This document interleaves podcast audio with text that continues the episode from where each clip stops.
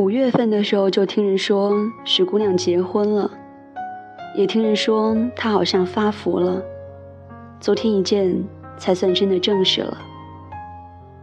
在路边遇到的时候，她和她先生正在做晚饭后的消食运动。正如传言所说，她确实胖了不少。原本窈窕纤细的小马身材，莫名的变成了略微粗犷的样子。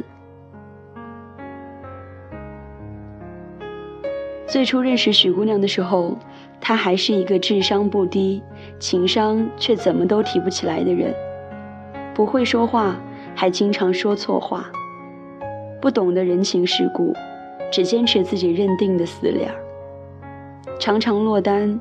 常常一个人，而昨天一见，我发现他似乎开朗活泼了许多，笑容也比以前多了，而且是很自然，让人感到舒服的那种。我特意的多留意了一下他身边的那个男人，发现是个不错的人。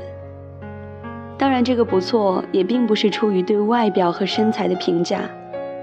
而是被可能连他自己都没有注意到的细节所打动了。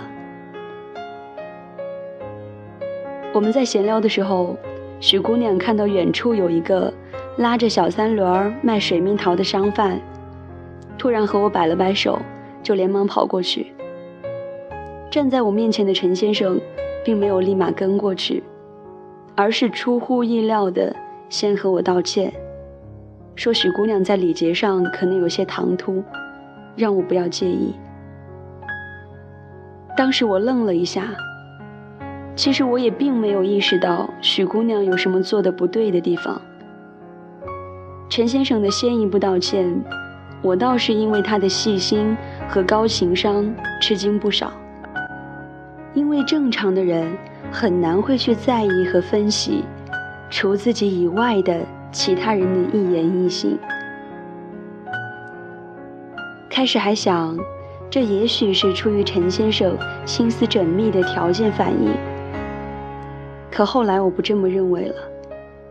如果不是太过在乎和想保护的人，也不会对他的行为，连同自己也具有责任感。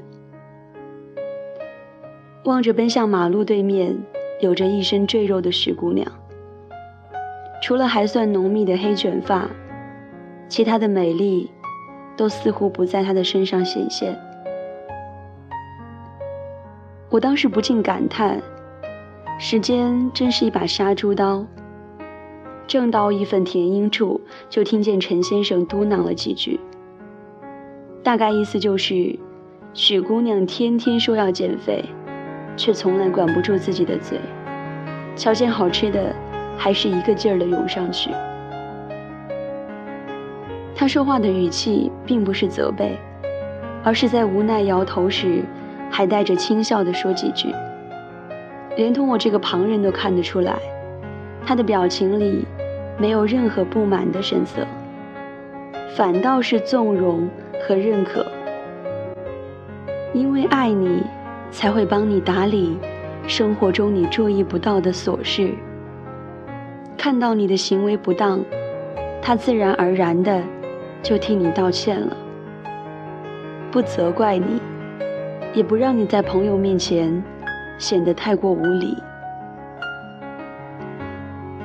这样一个体贴入微和爱许姑娘无论胖瘦的人，让我打心底的为他能找到最正确的归宿而欣喜，同时也让我直面的对比心。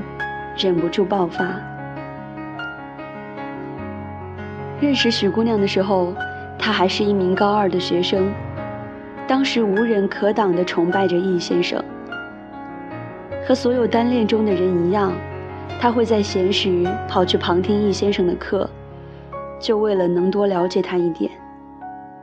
她也会经常默默帮易先生处理生活中的种种杂事，只为他有时间。去喜欢的餐厅，坐下来和他吃一顿饭。就这样坚持了一年，悄无声息又无人不知、无人不晓的喜欢着。从来只敢远远观望的许姑娘，终于在易先生毕业前的最后一个月，表白了。按理说，以当时许姑娘的条件，应该不会很快落败。出乎意料的，他还是没能被那段感情接受。遭到拒绝后，许姑娘还是一根筋的不屈不挠。之后的日子，一直以普通朋友的身份和易先生相处着。能瞧见的人，除了心疼他的傻之外，都认为那个男人总会被他的执着打动。我相信当时的许姑娘也这样认为。但事与愿违，好像才是人生的常态，并不是什么都那么恰好。恰好你爱吃的甜面包，他也爱吃；恰好你爱着的人，也正爱你。这样差一点的恰好，当时都巧妙的在许姑娘的世界里擦肩错过了。他还是没能和易先生从朋友变成恋人。一段感情关系里，很多时候就是这样的。一个看着拒人于千里之外的人，却是最早动心动情的；而看上去处处稳妥明朗的人，却是最难被打动的那个。这是爱情的无奈，也是常态。好在命运自由安排，优秀的许姑娘并没有因为那次的失望就对爱情加以宣武。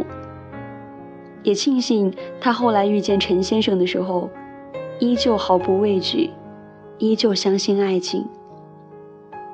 你可能是上好的樱桃，可你爱的人，喜欢的仅仅是葡萄。所以，也没有什么好遗憾的。醉过才知酒浓，爱过才知情重。你深爱的人。肯定是你终归得不到的人，又或者，恰好是未来跟你携手共度一生的人。不管哪一样，真心都是假不了的。如果是对的人，当然好；假如不是，等你真正遇到那个懂你的人，他一定会用你所想象不到的好。去珍惜你，所以，不管受过多少伤，也千万别放弃重新上路去爱一个人的能力。